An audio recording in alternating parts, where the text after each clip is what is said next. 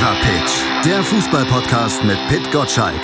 Im Doppelpass mit meinsportpodcast.de. Herzlich willkommen zum FIFA Pitch Podcast auf meinsportpodcast.de und bei Sport 1 erste EM-Woche quasi vorbei. Zeit für eine kleine Zwischenbilanz. Natürlich auch hier bei uns im Podcast mit mir, mit Malte Asmus, aber vor allem auch mit Pit Gottschalk. Hallo Pit. Hallo Malte, guten Morgen. Ist dein EM-Fieber geblieben? Das hattest du ja letzte Woche schon so ein bisschen, sagtest du.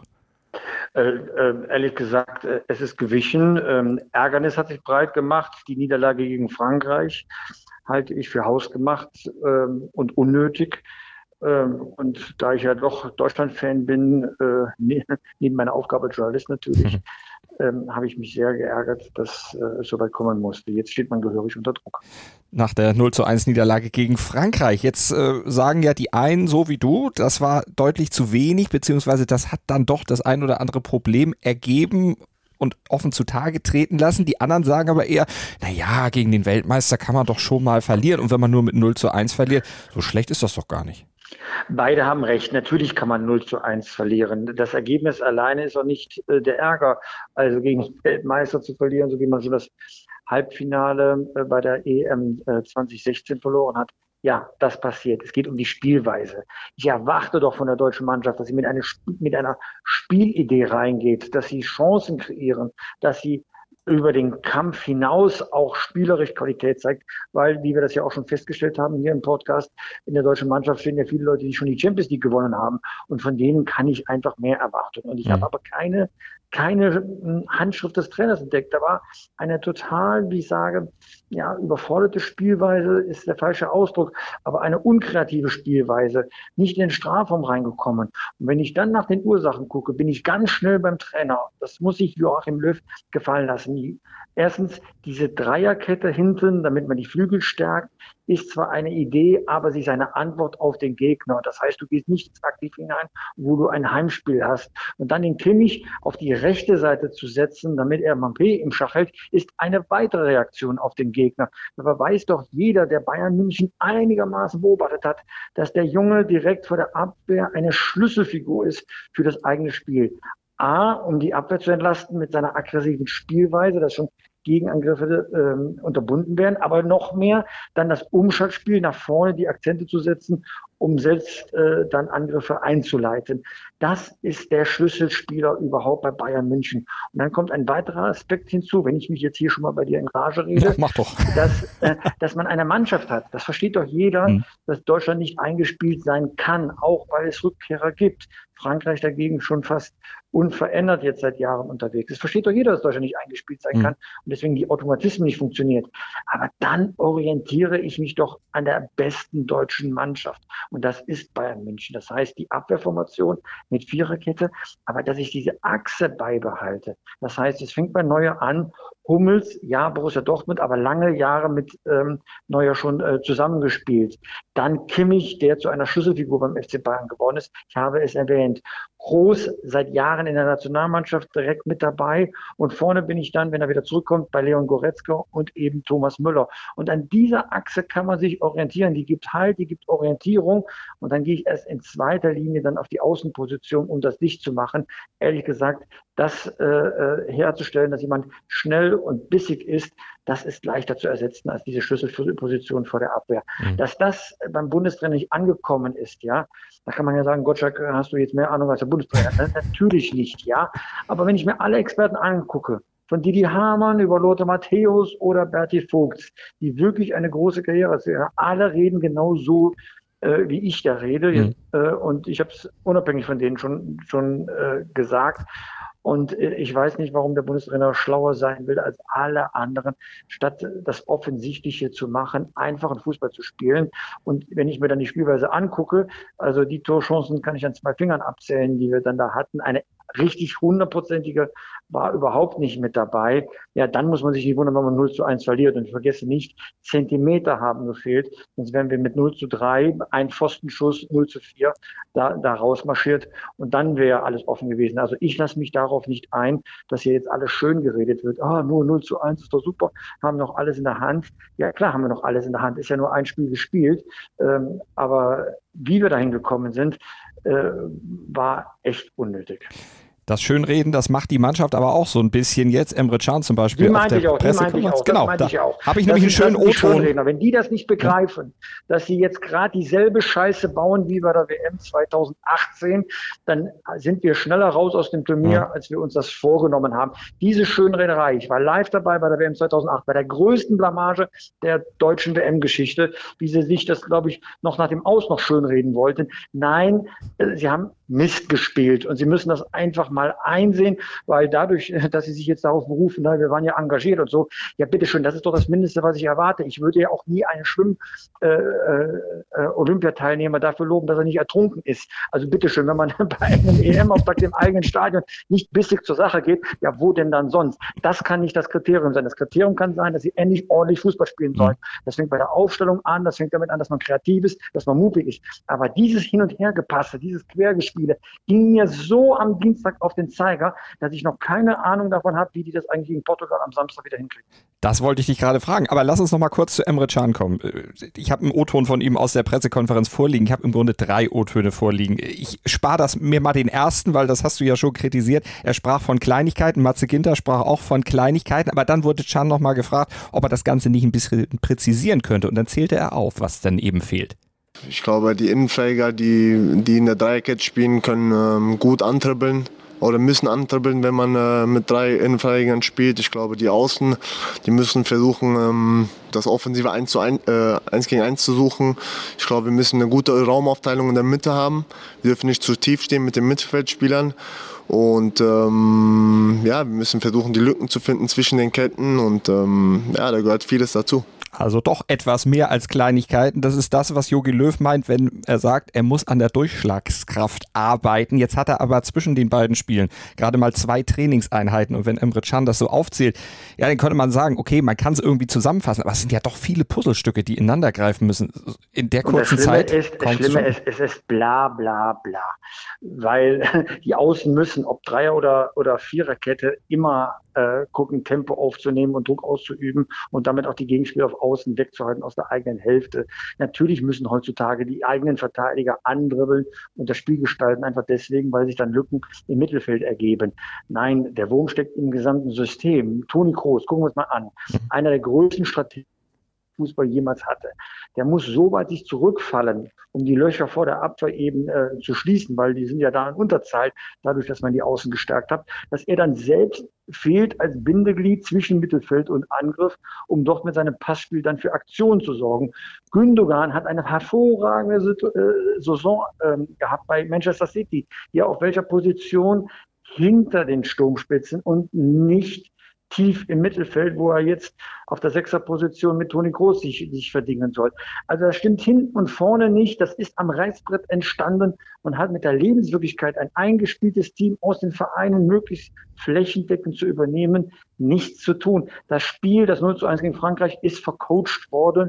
Und, und wie du schon richtig sagst, wenn so viel dann ähm, zu erledigen ist, wenn man das System, das die Spiele nicht gewohnt sind, umzustellen, dann sollte man doch lieber auf das zurückgehen, was alle Spieler kennen, was sie im Fleisch und Blut haben, wo sie sich gut fühlen. Und das ist definitiv nicht die Dreierkette und es ist definitiv nicht mit Kimmich auf der rechten Seite.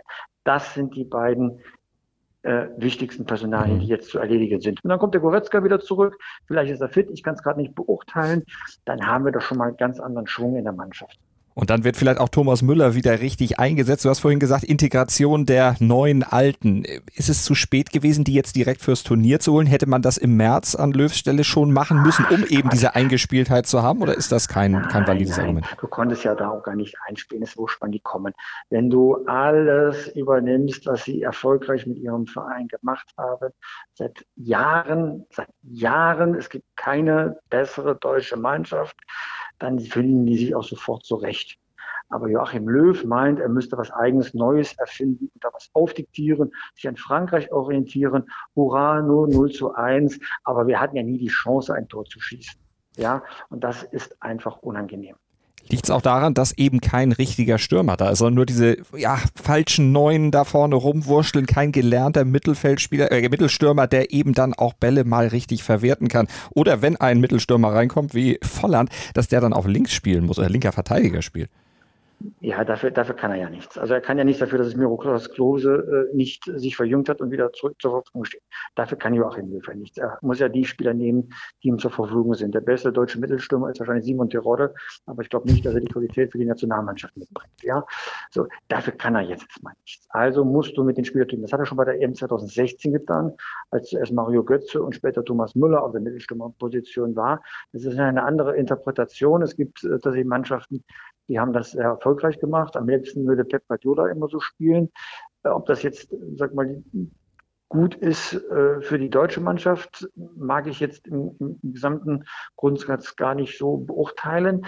Äh, nur das hatte jemand irgendwann mal in der Vergangenheit verpasst, ein paar Mittelstürmer auszubilden und das badet jetzt Joachim Löw aus.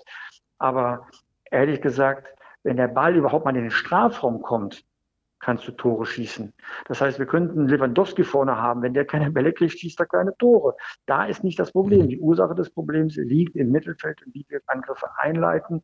Und wenn wir nur darauf aus sind, äh, ähm, irgendwie alles äh, abzudichten und plötzlich ziehen sich die Franzosen zurück und wir müssen das Spiel machen, aber wir haben die auch schon gar nicht, um das Spiel überraschend zu machen. Die Franzosen haben ja noch nicht mal geschwitzt bei den deutschen Angriffen. Die mussten gar nicht verschieben. Die kamen gar nicht in Stolpern und dann äh, konnte man sie nicht zu, äh, zu Federn zwingen. Also ich war total geschockt wegen eines kleinen statistischen Wertes. Nach einer Stunde Spielzeit hatte Deutschland den ersten Eckball. Das heißt, entstehen Eckbälle, weil die Abwehr klären muss, den Ball wegschlägt und irgendwie eine Verzweiflungstat oder abfälscht, äh, dass er dann ins, ähm, äh, ins Tor ausgeht. Das ist offenbar nicht passiert. Und dieser Wert sollte einfach ein Alarmsignal sein, dass wir offenbar die Franzosen nicht zu diesen Fehlern gezwungen haben, um eigene Torchancen dann zu kreieren. Es stimmt etwas nicht im System der deutschen Nationalmannschaft. Und das System bestimmt der Bundestrainer. Und an der Stelle muss er sich Kritik gefallen lassen. Er wollte oberschlau sein und ist jetzt schweinchenschlau. Er ist ja sehr stur. Glaubst du, er switcht dann nochmal um? Er ist ja schon in einigen Punkten von seiner Sturheit im letzten halben Jahr ein bisschen abgewichen. Macht das auch jetzt mit dem Blick auf das Portugal-Spiel, dass er denn eben doch die ja, geforderte, auch von dir geforderte Viererkette dann doch einsetzt, um eben auch diese Overlaps da auf dem Flügel hinzukriegen, damit die überhaupt auch mal bis zur Grundlinie durchkommen? Wenn er nach dieser Auftaktpleite gegen Frankreich Kimmich nicht in die zentrale Position setzt, dann ist er endgültig dafür verantwortlich, ob wir bei dieser EM scheitern oder nicht. Es gibt keine Entschuldigung mehr, wenn er das nicht begreift, dass Kimmich falsch eingesetzt worden ist. Wenn du mich fragst, wird er darauf reagieren. Ich bin mir ziemlich sicher, dass er Kimmich in die Zentrale setzen wird, weil so doof ist er nicht, dass er sich diesem Vorwurf aussetzt. Er hat sich vercoacht. Er mhm. weiß es genau und, äh, und äh, er muss das ändern. Er will ja auch, dass sein letztes Turnier ein gutes wird. Genau, der würdige Abgang, über den wir ja auch in der letzten Woche schon gesprochen haben, den er haben sollte für seine Verdienste, den er sich dann aber auch selber ein bisschen erarbeiten muss. Harvard, wo war der denn im Spiel gegen Frankreich? Und wird ihn das jetzt die mögliche Startchance gegen Portugal kosten, dieser dann doch sehr blutleere und fast nicht vorhandene Auftritt? Ja, aber an ihm mache ich es ja nicht fest. Der Junge ist noch, äh, der hat noch nicht mal richtig Bartwuchs. Also an, an ihm kann es ja nicht liegen. Der ist jetzt in die Stadtelf gehüpft, weil er offenbar der Beste noch gewesen ist. Ähm, und natürlich gibt es einen gewissen Hype, weil er das entscheidende Tor im Champions League-Finale geschossen hat. Aber dass der noch nicht konstant ist, das glaube ich, ist ganz normal. Mich ärgert etwas ganz, ganz anderes. Timo Werner, mhm. vielleicht momentan der beste deutsche Stürmer, sagt in der Pressekonferenz vor dem Frankreich-Spiel, na, wenn ich dann nicht in der Startelf bin, dann ist auch okay, dann bin ich halt auf der Ersatzbank. Ich denke mir, hey, was ist aus dieser Spielergeneration geworden? Wenn Lothar Matthäus oder Jürgen Kohler oder Jürgen Klinsmann jemals die Reservebank gedroht hätte, dann hätten die Theater gemacht, hätten ihren Willen zum Ausdruck gebracht, auf dem Trainingsplatz, in der Öffentlichkeit, weil sie einen solchen Drang verspürt haben, ich will hier der Mannschaft helfen, ich will Teil der ersten Mannschaft äh, sein. Timo Werner ist nicht, kann nicht, macht nichts.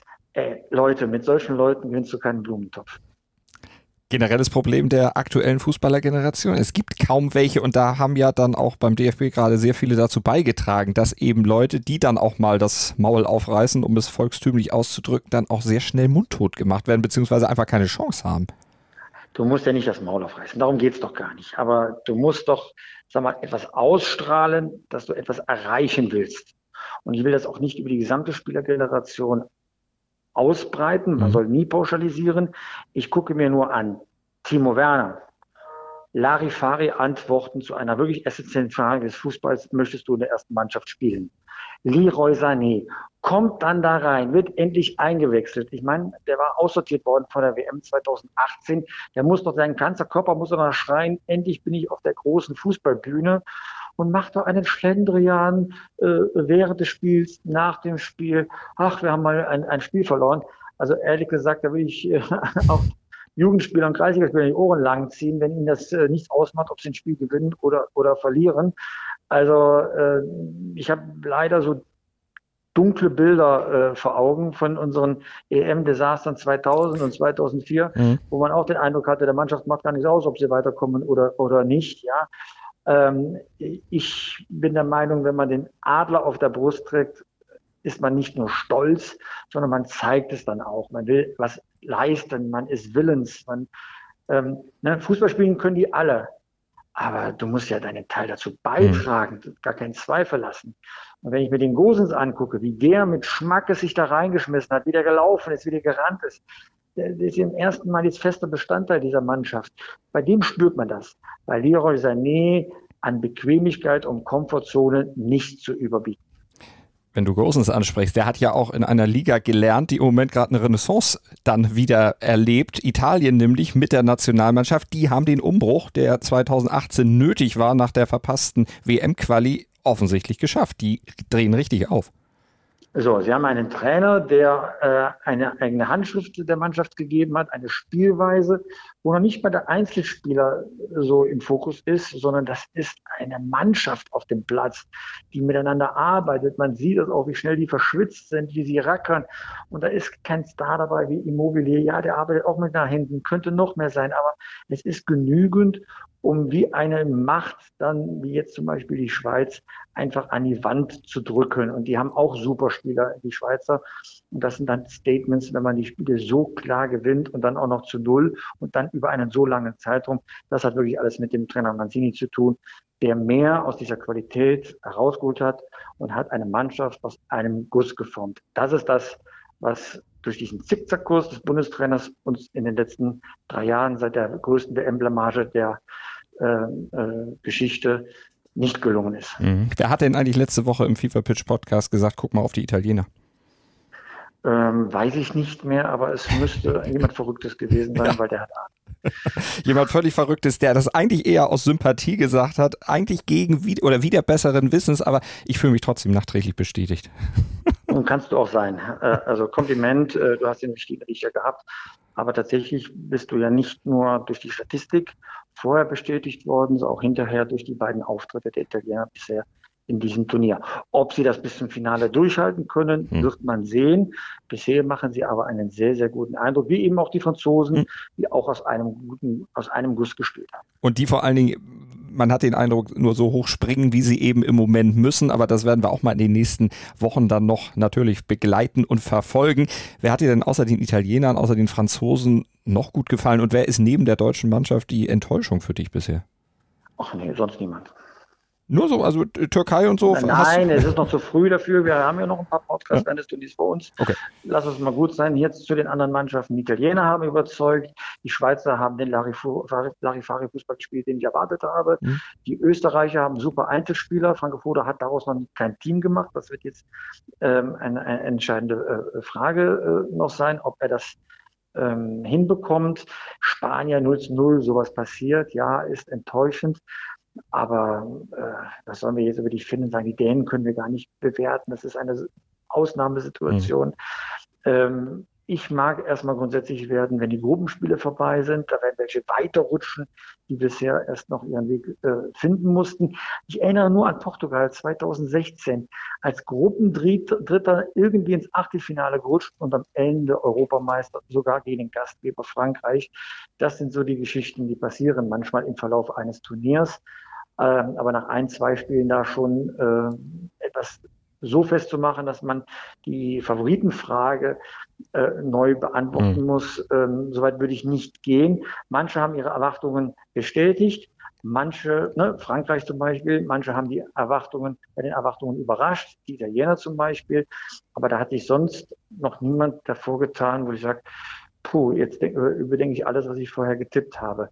Ich glaube, dass in den Niederländern noch viel mehr steckt, einfach deswegen, weil sie eigentlich äh, gegen die Ukraine sehr gut gespielt haben und niemand verstanden hat, warum sie aus einer 2 zu 0 Führung noch ein 2 zu 2 gemacht haben. Am Ende das Glück hatten, noch 3 zu 2 zu gewinnen. Aber da steckt natürlich eine viel Wucht drin. Und wenn die einmal dieses, diese Wucht in eine geschlossene gemeinsame Richtung kriegen, dann sind die schwer zu stoppen. Hören wir noch mal kurz äh, Emre Can zu den Aussichten oder seinen Aussichten dann auf das Spiel gegen Portugal. Ich glaube, es war nicht unser schlechtestes Spiel, aber ich glaube, wir können noch mehr. Und das ist das Gute. Und ähm, ja, wir glauben immer noch an uns und ähm, wir glauben auch daran, dass wir am Samstag äh, das Spiel gewinnen können. Hoffnung stirbt. Also zuletzt, wie steht es denn um deine Hoffnung eigentlich im Tippspiel bei Sport 1? Äh, ich ich, ich habe ja ein paar Spiele vergessen zu tippen. Insofern äh, bin ich schon äh, uneinholbar äh, hinten. ich will es mal so rumformulieren. Äh, es, ist äh, wie immer furchtbar. Ich habe dieses Tippspiel äh, äh, ernst genommen und dann war ich nicht schlau genug, äh, auch wirklich die Spiele zu tippen. Und dann hast du überall eine Null stehen äh, bei diesen Spielen, selbst wenn du vom Gefühl schon den richtigen Ausgang getippt hättest. Aber ich werde aufholen. Ich werde mir größte Mühe geben. Unter tippspiel.sport1.de kann man ja mitmachen. Gibt ja schöne Preise zu gewinnen. Ganz genau. Solltet ihr auf jeden Fall machen. Euch anmelden. Mir geht's da wie Pitt. Ich vergesse immer zu tippen. Deshalb melde ich mich für Tippspiele schon gar nicht mehr an. Aber ihr denkt dran, ihr kriegt von uns dann auch jetzt nochmal den Reminder. Tippt doch mal die nächsten Spiele. Es geht ja gerade noch. Wenn ihr es jetzt hört, könnt ihr zumindest die Spiele des jeweiligen Tages dann gerade noch tippen. Ja, und wir hören uns dann in der nächsten Woche wieder. Ansonsten, Pitt, kannst du noch kurz Werbung machen. Was macht ihr in Sport 1 dann noch in den nächsten Tagen an EM-Programm? Also wir sind ja jeden Tag um 12 Uhr werktags auf Sendung.